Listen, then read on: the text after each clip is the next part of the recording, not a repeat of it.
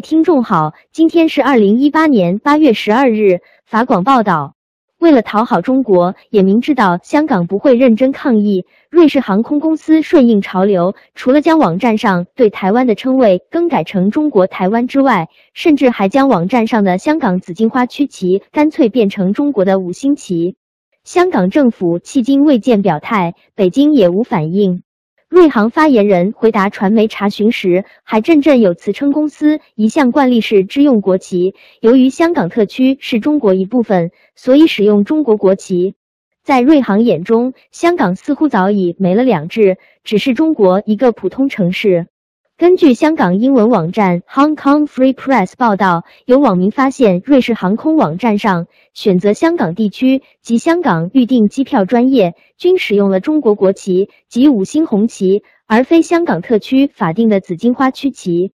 该网民向航空公司作出投诉，指摘瑞航不理香港有本身的法定区旗，改用中国国旗是贬低香港的地位，令人质疑瑞士航空此举是要讨好中国市场，为了政治及利益而牺牲公正及事实。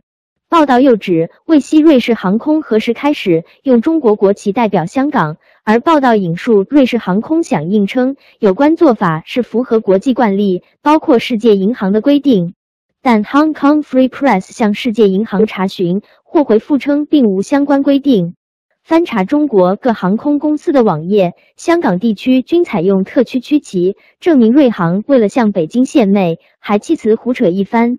香港苹果日报向瑞士航空查询，发言人回复称，瑞士航空一向惯例是指使用国旗，由于香港特区是中国一部分，所以使用中国国旗。以上是明镜广播电台所做的整理报道，谢谢收听。各位听众好，今天是二零一八年八月十二日。美国之音报道，中国财新网报道，八月三日到四日，华融集团在北京召开的高层会议通报了原董事长赖小明的部分案情。这些会议透露，办案人员在赖小明的几处房产里搜出人民币和外币，以人民币计算，共计二点七亿元，重量十三吨。这一金额刷新了二零一四年四月原能源局煤炭司副司长魏鹏远的记录。他把二点三亿元现金藏在家里，当场烧坏四台点钞机。中外媒体纷纷转载、转述或引用这一报道。但笔者在美国东部时间八月十一日清晨发现，新浪网等不少中国网站的有关报道已经被删除。财新网上仍有相关英文报道和比较短的中文文章。赖小明私藏现金几吨，刷新贪官记录。这篇中文报道里没有提到外界转述的信如下溪，二点七亿元相当于大约三吨。关键是这并不是赖小明腐败案的全部金额，仅仅是冰山一角。中国华融资产管理有限公司的股票，二零一五年十月三十日在香港股市上市，当时是由该公司董事长赖小明敲锣。这个不良债务管理公司此举筹集了二十三亿美元。以上是明镜广播电台所做的整理报道，谢谢收听。各位听众好，今天是二零一八年八月十二日，美国之音报道。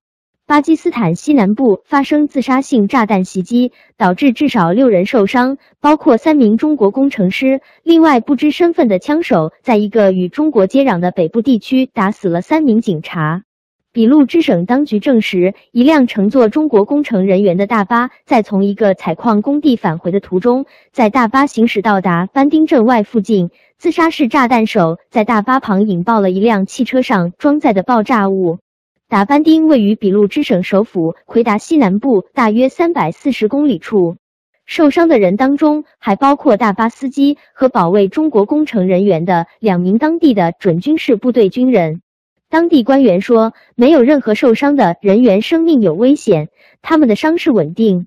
当地警方说，事发后准军事部队展开搜索行动，寻找嫌疑人同伙。巴基斯坦分离主义组织俾路支解放军宣称对这次暴力事件负责。中国对这起针对本国公民的袭击表示谴责。中国大使馆在声明中要求巴基斯坦有关机构进行调查，将袭击者绳之以法，采取有效措施保障在巴基斯坦的中国机构与公民的安全。巴基斯坦将山达克铜金矿工程租给了中国冶金工业公司。这个铜金矿在与阿富汗和伊朗接壤的俾路支省扎盖县。俾路支省在巴基斯坦四个省中最大，自然资源丰富。伊斯兰激进分子和俾路支反政府武装在该省相当活跃，经常发动针对安全部队和在这些矿产工地工作的人员。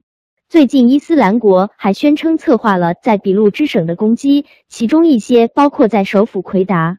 这个恐怖组织还宣称，他们去年绑架并杀害了到当地旅行的一对中国夫妇。俾路支省是巴基斯坦和中国数十亿美元合作项目的中心，该项目名为中巴经济走廊。为了确保两国项目的顺利进展和中国人员的安全，巴基斯坦军方组建数千人组成的特种部队保卫他们。另外，巴基斯坦与中国接壤的吉尔吉特巴尔蒂斯坦北部地区的官员说，一伙装备重型武器的恐怖分子星期六清晨攻击了当地的一个警察哨所，打死至少三名安全人员，另外还有至少两人受伤。没有人宣称对这次袭击负责。几天前，激进分子嫌疑人在吉尔吉特巴尔蒂斯坦的迪阿莫地区十多所学校纵火。吉尔吉特巴尔蒂斯坦与中国接壤，位于连接巴基斯坦和中国的高速公路，是中国内陆的西部地区和中国在俾路支省建造的阿拉伯海瓜达尔港之间运输的主要枢纽。以上是民进广播电台所做的整理报道，谢谢收听。各位听众好，今天是二零一八年八月十二日。美国之音报道，当局确认星期五在美国华盛顿州偷了一架商业客机的人为理查德·拉塞尔。二十九岁的拉塞尔在地平线航空公司工作，帮助处理行李和拖曳飞机。当局说，他在周五上班，穿着制服进入该公司的庞巴迪 Q 四零零飞机的驾驶舱，并起飞。这架飞机撞向西雅图塔科马国际机场以南约四十八公里处的凯创岛，引发了森林大火。相信拉塞尔已经死亡，当局称他有自杀倾向。拉塞尔家人的声明表示震惊和沮丧。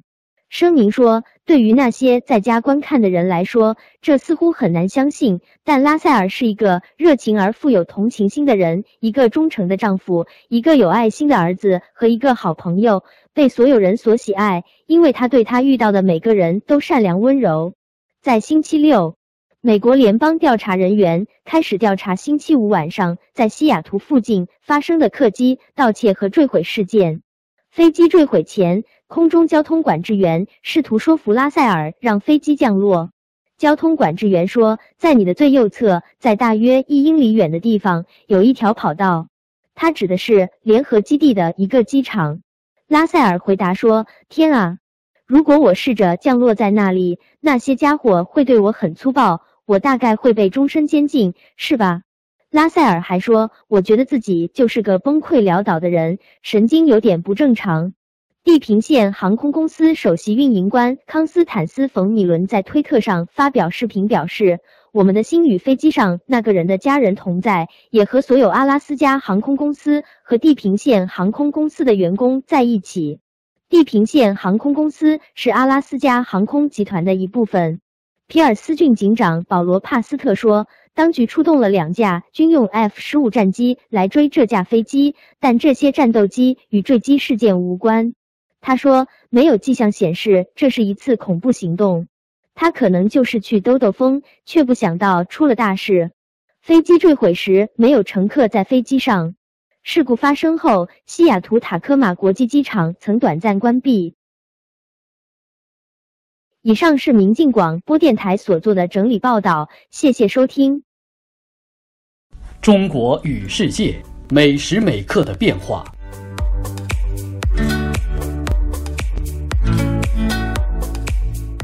随时随地可以听到，请您立即下载“明镜之声 ”APP，您的随身收音机。